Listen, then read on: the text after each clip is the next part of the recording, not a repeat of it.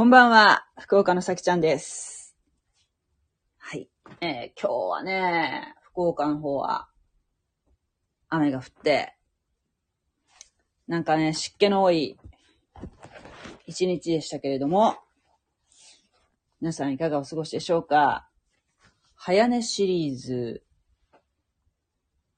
本日は10時スタートですけれども、なんか、連日、マタイの福音書を、ちょっとずつね、あの、読み進めて、えー、日々ですね、こう、気づいたこととか、なんかこう、こうじゃないかなと思ったこととかを、ちょっと、言ってるわけなんですけれどもね。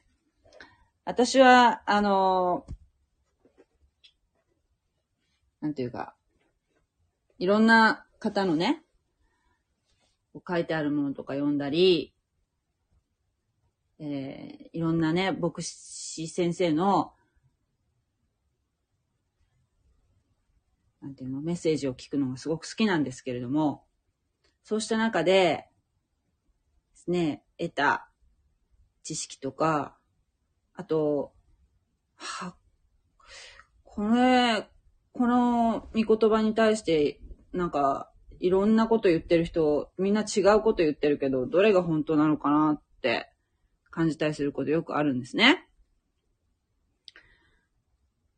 で、たまに、もう、これだって、こう、もう、すごく確信するっていうか、こう、あ、わかったって思う、こう、瞬間があるんですよ。なんかこう、ストンと落ちてくる時がね。その時、本当にね、そういうのをね、多分クリスチャン用語で恵まれたって言うと思うんですけど、もう、こう、なんていうかな、もやもやしてたのが、ストンとこう、胸にこう、収まるっていうか、収まりのいい、こう、理解が得られるっていうかね。そういう時にも本当に誰かにも言って回りたくなるんですけど、残念ながら、あのー周りにですね、なかなかこう、クリスチャンがいないので、クリスチャンじゃない人にこういう話してもね、えー、あまり受け入れられないので、このように、えー、まあ、一人寂しくですね、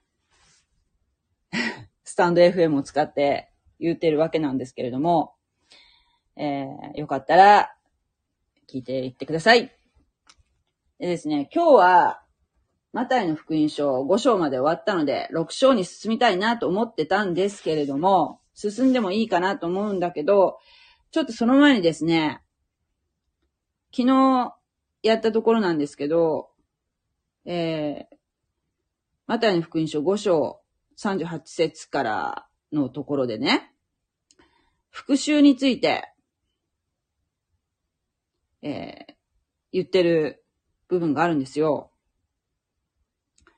なんかね、ちょうど今、三条の水訓っていうところをやってるんですけど、クリスチャン、やられっぱなし？みたいな感じじゃないですか、このまま行くと。ちょっと読みますね。目には目を、歯には歯を、と言われていたことは、あなた方の聞いているところである。しかし、私はあなた方に言う。悪人に手向かうな。もし、誰かがあなたの右の方を打つなら、他の方も向けてやりなさい。あなたを訴えて下着を取ろうとする者には、上着をも与えなさい。もし誰かがあなたを敷いて1マイル行かせようとするなら、その人と共に2マイル行きなさい。求める者には与え、借りようとする者を断るな。隣人を愛し、敵を憎めと言われていたことはあなた方の聞いているところである。しかし、私はあなた方に言う。敵を愛し、迫害する者のために祈れ。ね。もう凄まじいばかりの無抵抗主義みたいなね。うん。これをイエス様はクリスチャンに求めていらっしゃるんですけれども、なんか、なかなかね、こうありたいと思うんですけれども、若干、クリスチャン歴6年目の私は、もうこの境地になかなかね、至れないわけで、本当に、日々ね、なんか、なかなか なかなかな感じなんですけれども。ただもう、これはですね、もう全部、えー、自分の努力でやろうとすると、それこそ、パリサイ人と同じ立法主義といって、自分の行いによってね、何かを成し遂げようとするのは本当に愚かなことなので、これは本当に信仰によって、えー、祈ってね、求めていかなければいけない。そのように自分が変わるんじゃなくて、えー、変えていただきたい。変えていただきたいという、こう、願いをね、こう、日々、祈りの中にね、入れているわけなんですけれども、にしてもですよ。もう、この世で生きるのってほんと大変だよね。なんか、うん、なんかこう、大変。やられっぱなしな感じがする一見ね。それで、復讐っていう言葉をね、ここで考えてみたいと思うんですけれども、えー、聖書をこう、つらつら読んでいくとね、だんだんこう、自分の中に、あ、これ、なんかどっかでも、なんか同じフレーズがあったなっていうのを、こう、だんだんね、こうずっと読んでいくと、そういうのに気づく時があるんですよ。それで、なんか聖書って本当はね、いろいろな注釈書を読んで、えー、判断するっていうのも一つの方法なんだけど、本当は、えー、聖書でわからないところは、聖書の中で探しなさいって言われるんですよ。注釈書からで、こう、判断するんじゃなくて、わからないフレーズは、聖書の中に、えー、ちゃんと答えがあるよって。で、えっ、ー、とね、この復習っていうところで思い出した御言葉で、ローマ人の手紙っていうののね、どこだっけ ?12 章20節かな？こういうね、言葉があるんですよ。12章。19節から読むね。12章の19節。ちょっと今さっき口語訳で読んだけど、ちょっと この新海訳で読みますね。えー、ローマ人への手紙、ローマ、えー、12章19節愛する人たち、自分で復讐してはいけません。神の怒りに任せなさい。それは、こう書いてあるからです。復讐は私のすることで、することである。私が報いをする。と、主は言われる。二十節。もし、あなたの敵が飢えたなら、彼に食べさせなさい。乾いたなら、飲ませなさい。そうすることによって、あなたは彼の頭に燃える炭火を積むことになるのです。ね？あの、復讐、今日タイトルにしたけど、復讐するは我にありっていうのは、確か映画のタイトルかなんかで昔聞いたことがあるんだけど、これは、ちょっとどういう内容の映画か、私はちょっと見たことないからわかんないんだけど、多分、この言葉だけ聞いたら、復讐するのは俺だ、みたいなそういう捉えられてしまうかもしれないけども、えー、本来は、えー、誰が復讐するのは、わ、わ、我、我、うん。私が復讐するって言ってるのは、えー、私じゃなくて、えー、神様。お前は復讐する。復讐のことは考えなくていい。復讐するのは神様の仕事で、お前の仕事は復讐することじゃない。っていうことですよ。えー、だからね、ひたすら、クリスチャンは、えー、そういうことは考えなくていい。神様にそこはお任せし、しなさいってことなんだけどね。でも、この、怒りの感情とかは、まあありますよね、人間だからね。ないって言ったらやっぱおかしいと思う。やっぱり、虐げられたりしたらね、クソって思っちゃうと思うんですよ。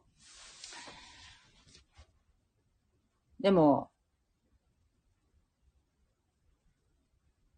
手向かっちゃいけないんだよね。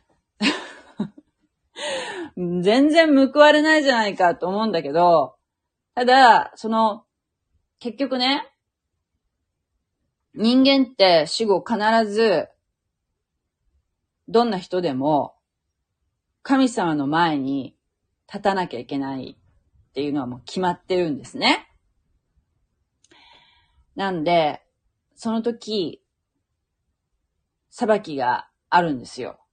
で、人間は人間を裁くことはできない。しちゃいけない。って、神様、ね、裁く、裁くなっておっしゃってますからね。裁いてもいけない。で、神様が死後、そういうね、人間が神様の前に立った時に裁かれて、えー、その、そ、そ、そういう、その人に報いるというところなんでしょうね。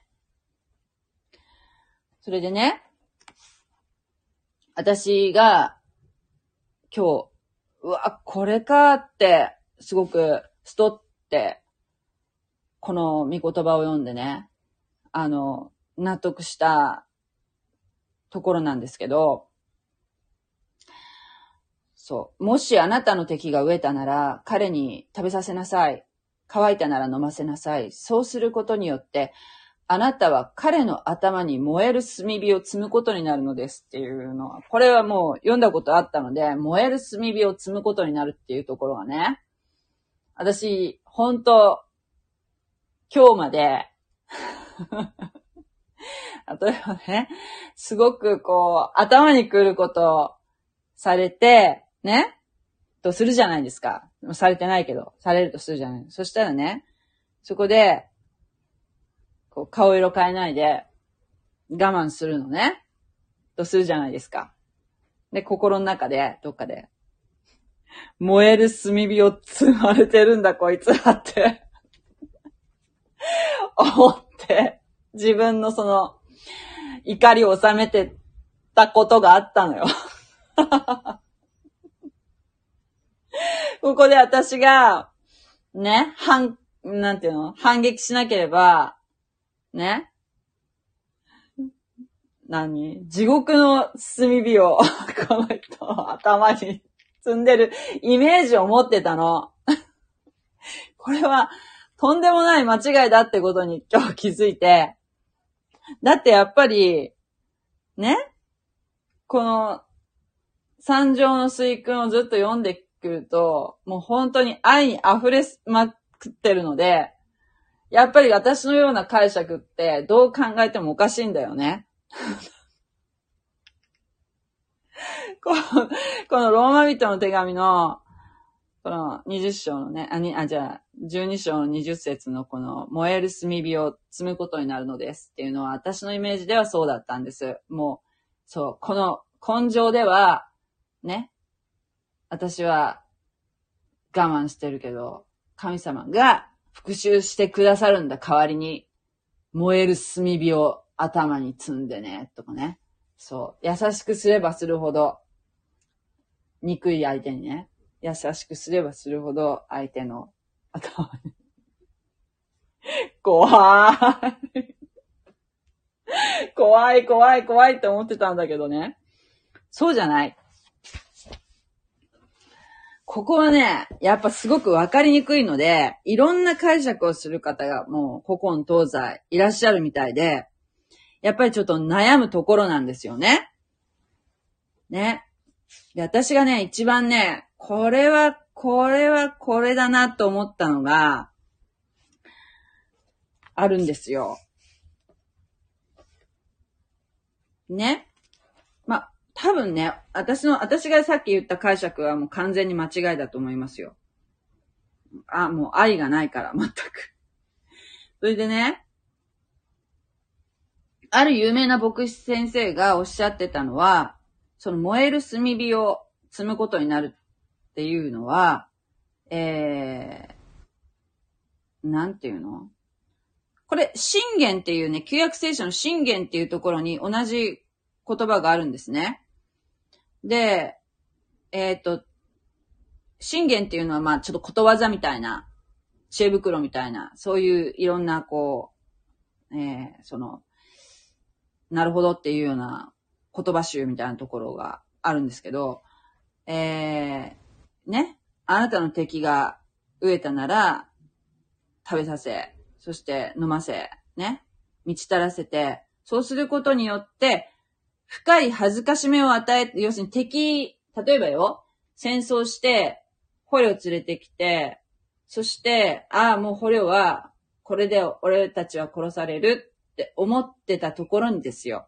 逆に、食べ物を与え、ね、水も与え、ね、もてなして、で、殺さないで返したとするじゃないですか。そしたら、恥ずかしめを受けて、その捕虜たちはね、もう二度と攻めてこないだろうみたいな、そういう論理深いはず、逆にですよ、深い恥ずかしめを与えて、悔い改めに導くっていう説をおっしゃってたんですね。ではなくて、その悔い改めに導くっていうんじゃなくて、ね。私がなるほどと思ったのが、えー、このね、えー、この聖書の地域ね、イスラエルとか、そのパレスチナとかそういうね、あの辺の地域は、今もで、なんですって、えーえー、例えばね、えー、家庭で使う炭火を、ね、保存する、その種火を保存するためには、例えば、うん、なんていうかな、火鉢の中とかね。で、その火を保存するらしいんだけど、もし、朝起きて、さあご飯作ろうと思った時に、その木炭の火が消えてしまってたら、えー、どうするかっていうと、その火鉢を持ってね、お隣に行って、すいません、あの、火のついてる炭貸してくださいって言いに行くんですって。で、その時にね、その火鉢とか、えー、火鉢とかね、例えば、まあ、あの、運ぶとき、入れるね、炭壺を運ぶときに、えー、この地域の方は、頭に移動するときこう、荷物はね、頭に乗せるんだって。で、えー、新しい炭を入れた火鉢を、ね、家に持って帰る。入れてもらってね。で、もし、その、火鉢にこう炭を入れてくれたお隣さんが、寛大な女性だったら、彼女は新しい、熱いね、もう火がカンカンについてる炭をたくさん積み上げてくださるだろう。ね。で、そうでなければ、もしその人がケチな人だったりしたら、小さい燃えさしを与えるだろうと。で、空の冷たい火鉢に炭を積むのは、寛容と誠実の現れとも取れるんじゃないかっていう説。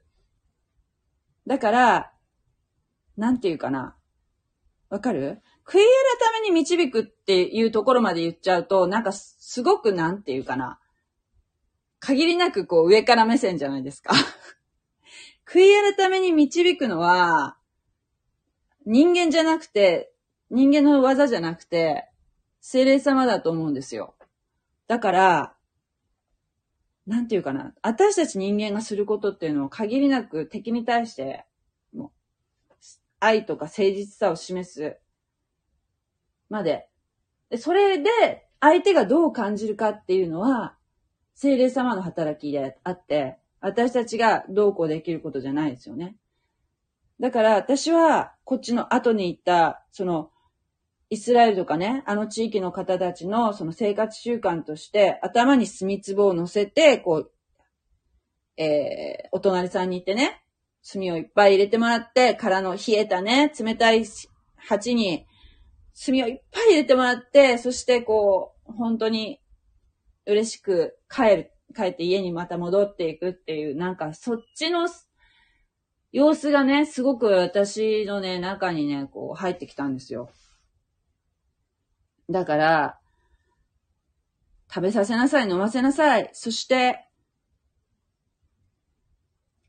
熱い炭火をね、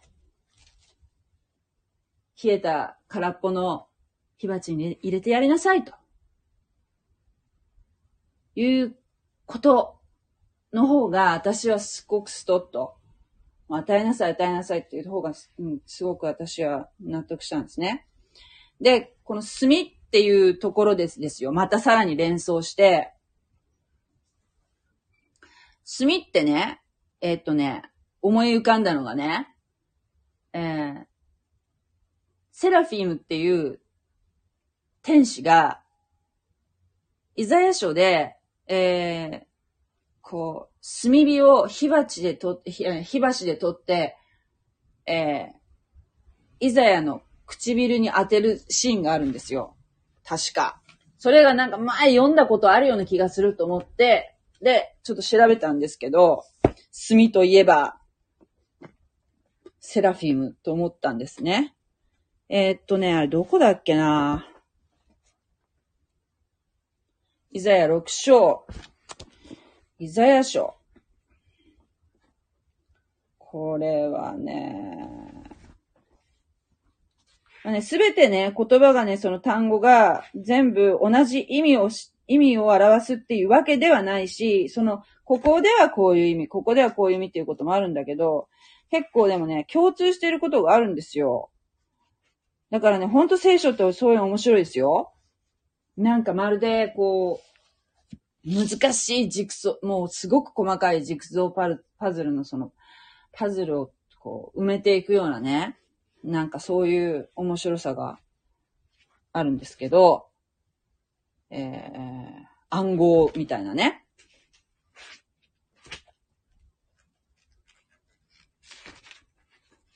あ、こんばんは。あのー、ちょっと待ってね。イザヤの読書。ちょっと待てよ。ちょっと私の手元はこれちょっとね、読んでいいのかわかりませんけども、新海約2017で読みますね。えー、なかなか開かないんですけども、イザヤ書、6章。あ、これ。いきますよ。イザヤ書。6章。えー、まずちょっと最初から読むね。一節から。ウジヤ王が死んだ年に私は高く上げられたミザについておられる主を見た。神様を見たっていうのよ。これすごいよ。その裾は神殿に満ち、セラフィムが、セラフィムっていうのは、えー、天使です。セラフィムがその上の方に立っていた。彼らにはそれぞれ6つの翼があり、2つで顔を覆い、2つで両足を覆い、二つで飛んでいて、ね、想像して、どんな形の天使か。私たちが思ってる天使のイメージとだいぶ違うでしょ羽が6つもあるんだよ。互いにこう呼び交わしていた。聖なる、聖なる、聖なる万軍の主。その栄光は全地に満ちる。その叫ぶ者の声のために、敷居のもといは揺らぎ、宮は煙で満たされた。煙っていうのは神様の臨在を表してるんですね。神様がおられるとこういう煙が満ちます。私は言った。ああ、私は滅んでしまう。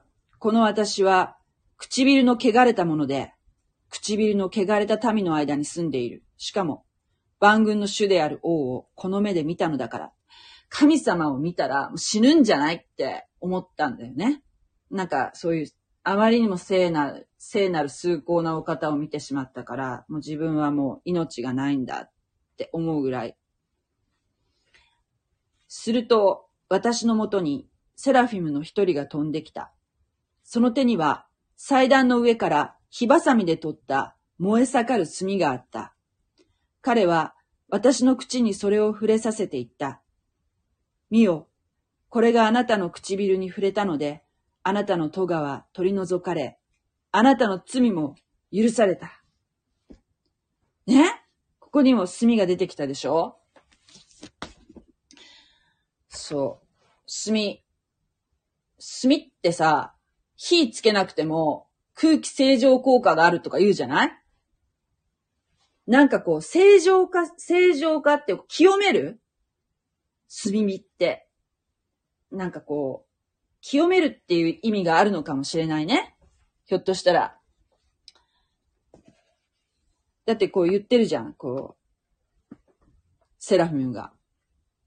あなたの戸川の取り除かれ、あなたの罪も許された。この炭火をこう唇にジュってやったんだよ。ジュってやったっていうか、でも神様の銃だから、あそんな、やけどはしないと思うんだけど、してないと信じたいけど、ちょっと怖い、怖いような、なんだ、もう動けなかったんだろうね、きっと、イザヤは。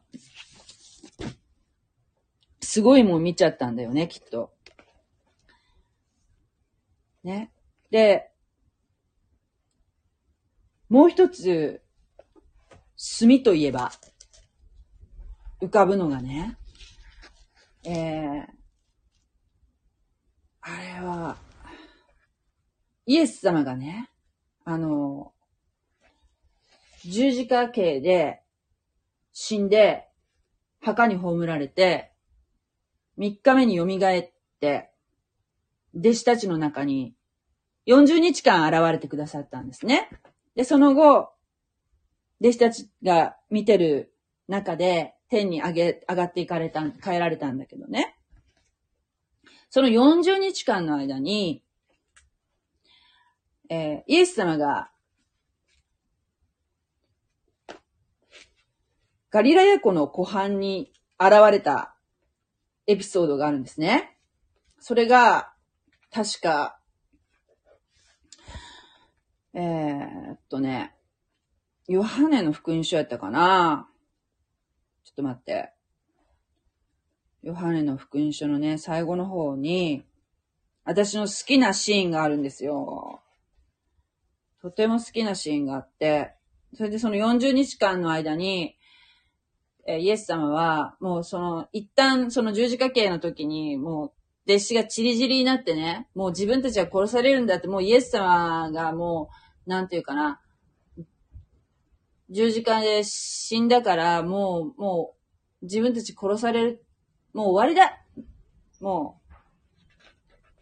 で、落胆する、落胆もあるし、恐怖感もあるし、とっ捕まるっていう恐怖感もあって、もう本当に、なんていうかな、あるものは、もう元の漁師に戻ったり、魚取るのにね、仕事に戻ったりとか、もうほんとね、なんかもうほんとバラバラになってた？気持ちがね。今までその3年半で仕組んで受けてたのに、そこにイエス様が現れて、再び励ましてくださるんですね。で、励まして力づけて、で、えー私がさ、私は天に帰るけど、えー必ず私の代わりに精霊をね、精霊が下ら、下りますから、ね、あなたと共にいますよ。あなたたちと共に私はずっといますよっていう約束をされて、天に帰られて、で、また、この、これと同じ様子で、私は戻ってくる。世の終わりに戻ってくるよっていう約束をされました。神様は必ず約束を100%守る方なので、必ず帰ってこられます。はい。えー、そこでね、えー、っとね、ここ読むね。ヨハネの福音書21章のとこなんですけど、えー、この後、イエスはテベリアの湖畔で、もう一度ご自分を弟子たちに表された。その表された次第はこうであった。シモン・ペテロ、デドモと呼ばれるトマス、ガリラヤのカナのナタナエル、ゼベダイの子たち、他に二人の弟子が一緒にいた。シモン・ペテロが彼らに言った。私は寮に行く。彼らは言った。私たちも一緒に行きましょう。彼らは出かけて小舟に乗り込んだ。しかし、その夜は何も取れなかった。何も取れなかった。何も取れなかったシーンって前にもああったよね。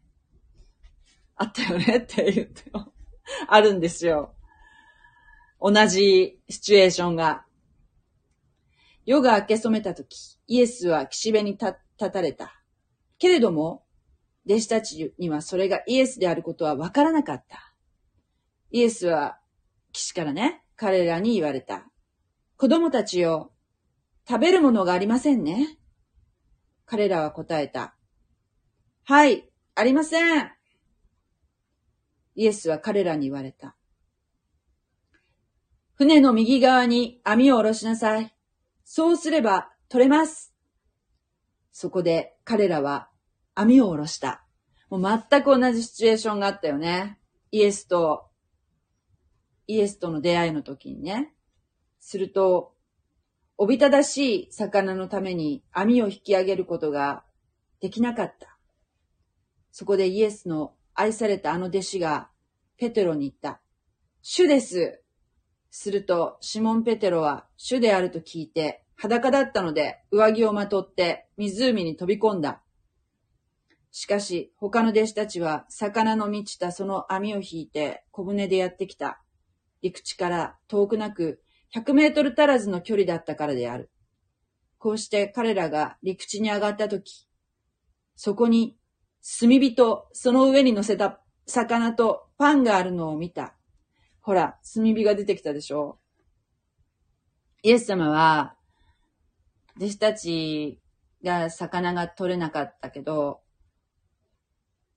網を右側に、船の右側に下ろしなさいって言って、魚が取れたよね。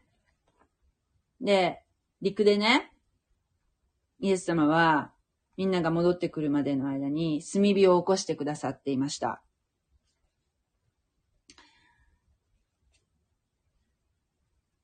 イエスは彼らに言われた。あなた方の今取った魚を幾匹か持ってきなさい。シモン・ペテロは船に上がって網を陸地に引き上げた。それは153匹の大きな魚でいっぱいであった。それほど多かったけれども、網は破れなかった。イエスは彼らに言われた。さあ来て、朝の食事をしなさい。弟子たちは主であることを知っていたので、誰も、あなたはどなたですか？と、あえて尋ねる者はいなかった。イエスは来て、パンを取り、彼らにお与えになった。また、魚も同じようにされた。イエスが死人の中から蘇ってから弟子たちにご自分を表されたのはすでにこれで三度目である。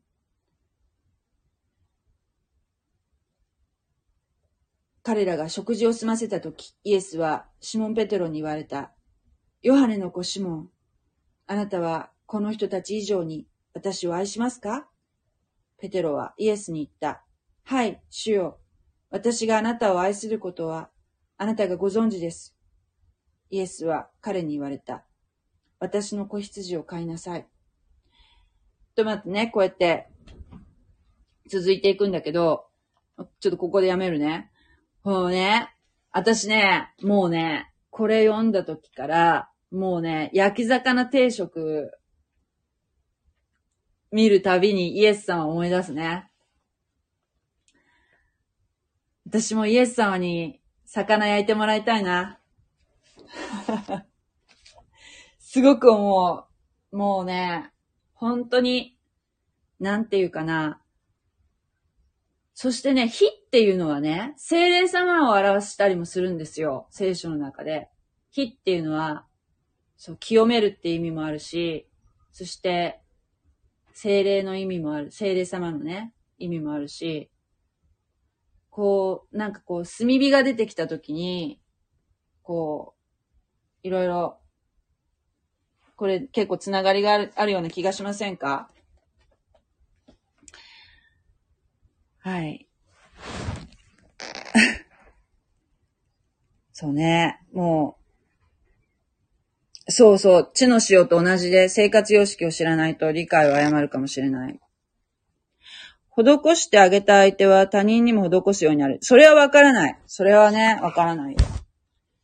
それはわからない。だからね、これをしたから相手がこうなるとかね、いう、いう保証はないし、そこまで、えー、なんていうかな、悔い改めに導くとかいうのは、えー言ってる牧師先生もいらっしゃるし、まあ、そうかもしれない。そういう意味もあるかもしれないけども、えーそこまでは人間の力の及ぶところでは私はないと思うんですね。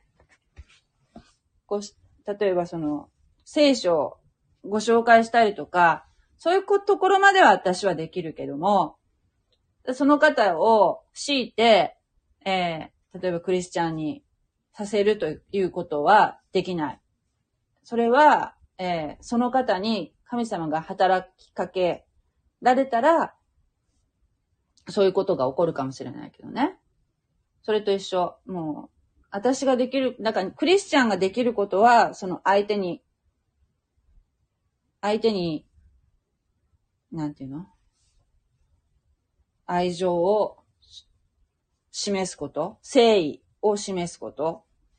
までなんじゃないかなって思ったので、この頭にね、炭、炭火の入った壺を抱えて、え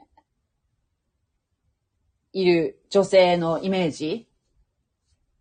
冷たい壺をね、火も何も入ってない壺を抱えてお隣に行って、炭をたくさんもらってくるって喜んで、またお家に帰って食事の支度をする女性のイメージかな。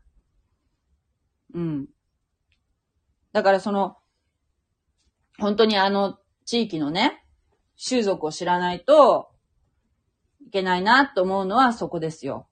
だから、その、よ、ね、ヨーロッパとかアメリカとかそういう著名な、えー、神学者の方が言ってる、なんて説とかも読んだけど、なんか、やっぱりピンとこないんですよね。一人はね、えーエジプトにそういう、えー拷問の仕方があったと。頭にその、鉄の鍋をね、置いて、そこに熱い、その、炭をね、どんどん入れてった、鉄の、陶器とかじゃなくて、あの、鉄の鍋だからね、熱が伝わって、すごい熱いじゃないですか。そういう拷問の仕方があるから、それじゃないかっていうことを言ってる神学者もいるらしいんだけど、それは、違うよね、きっと。だってイエス様は絶対そんなこと言わないと思うもん。でも神学者ですら、やっぱそういうね、説を言う人もいらっしゃるんですよ。だから、えー、いくら有名な牧師が言った説でも鵜呑みにしちゃダメだと思う。やっぱ結局は最終的には自分の、その、自分の判断じゃなくてね、精霊様がそのクリスチャンって一人一人いらっしゃって、精霊様が多分教えてくれると思うんですね。これだよって。で、それが多分胸にストンと落ちてくるやつだと思うんですよ。いろんないろんなメッセージを見るとかね、聞いたりとか読んだりするのはすごく大事なことだと思います。そで、その中から、それを全部、その、全部それが正しいって思い込むんじゃなくて、いろんなのを見て、えー、ストンと落ちるものに出会うっていうかな。そんな感じかな。なんかそういうことがたまにありますよ。だから、未だに私は マタイの福音書のほら、最初の三条のせいえー、水君の最初の方のあの、貧しいものは、心の貧しいものは幸いであるというのはね、まだね、まだね、実はもやもやしてるんです。でもいつかきっと、ストンとしてくる答えに出会うような気がするんだけどな。そう。な感じ。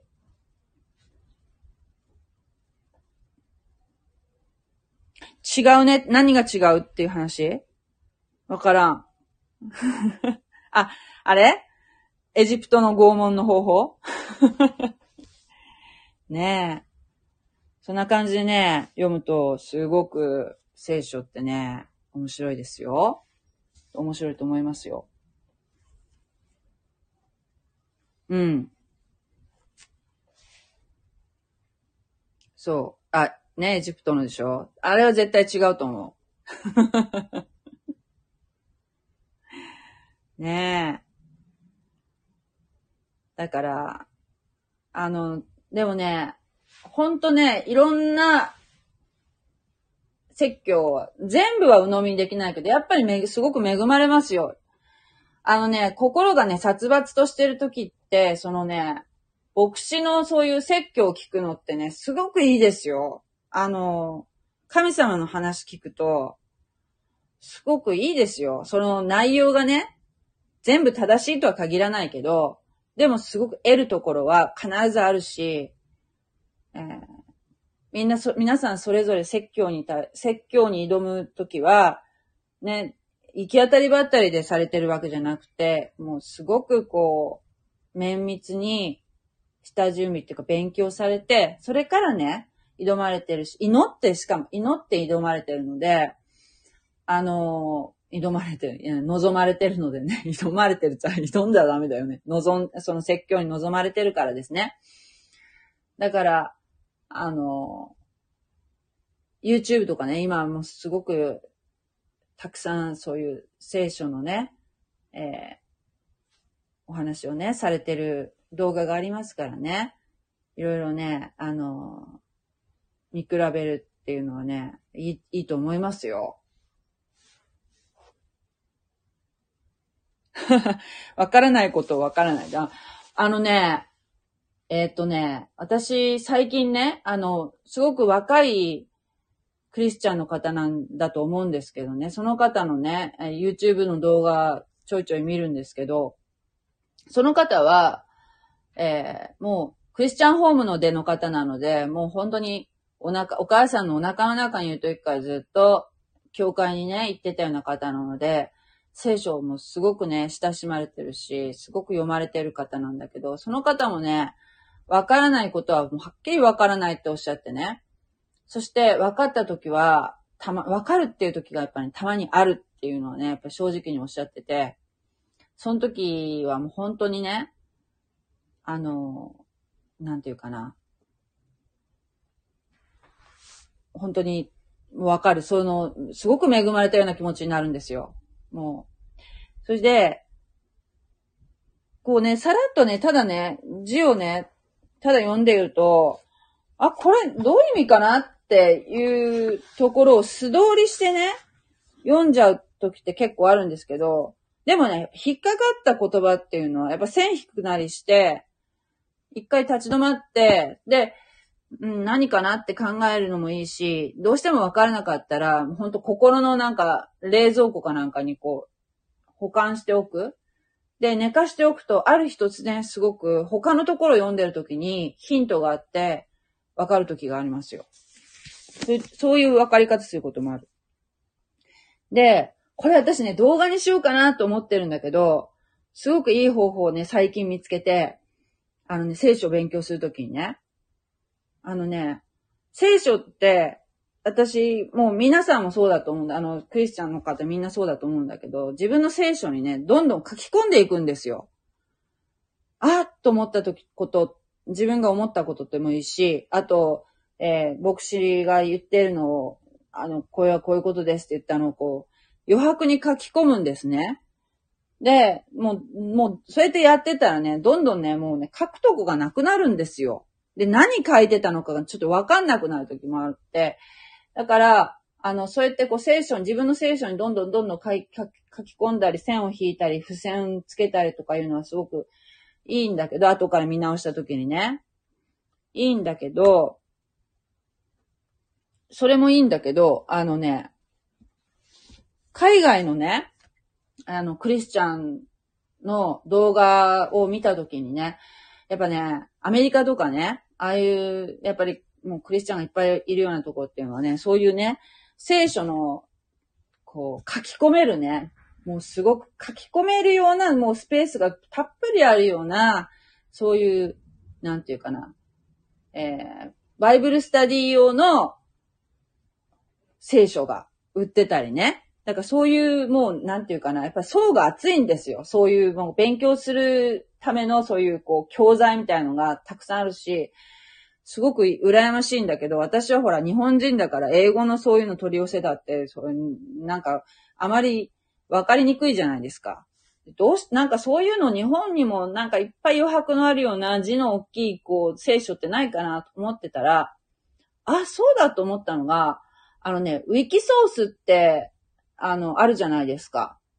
あれに、えー、っとね、日本語の聖書だったらね、口語訳っていうね、あの、聖書は、多分ね、版権が切れてるからなのか知らないけど、えー、無料で、あの、聖書が読めるんですよ。ウィキソースで。で、それをね、両面印刷でね、プリントアウトして、で、それをバインダーに挟んだら、例えばそのマタイの福音書ならマタイの福音書だけね。そしたらさ、あの、もう余白がたっぷり書き込めるんですよ。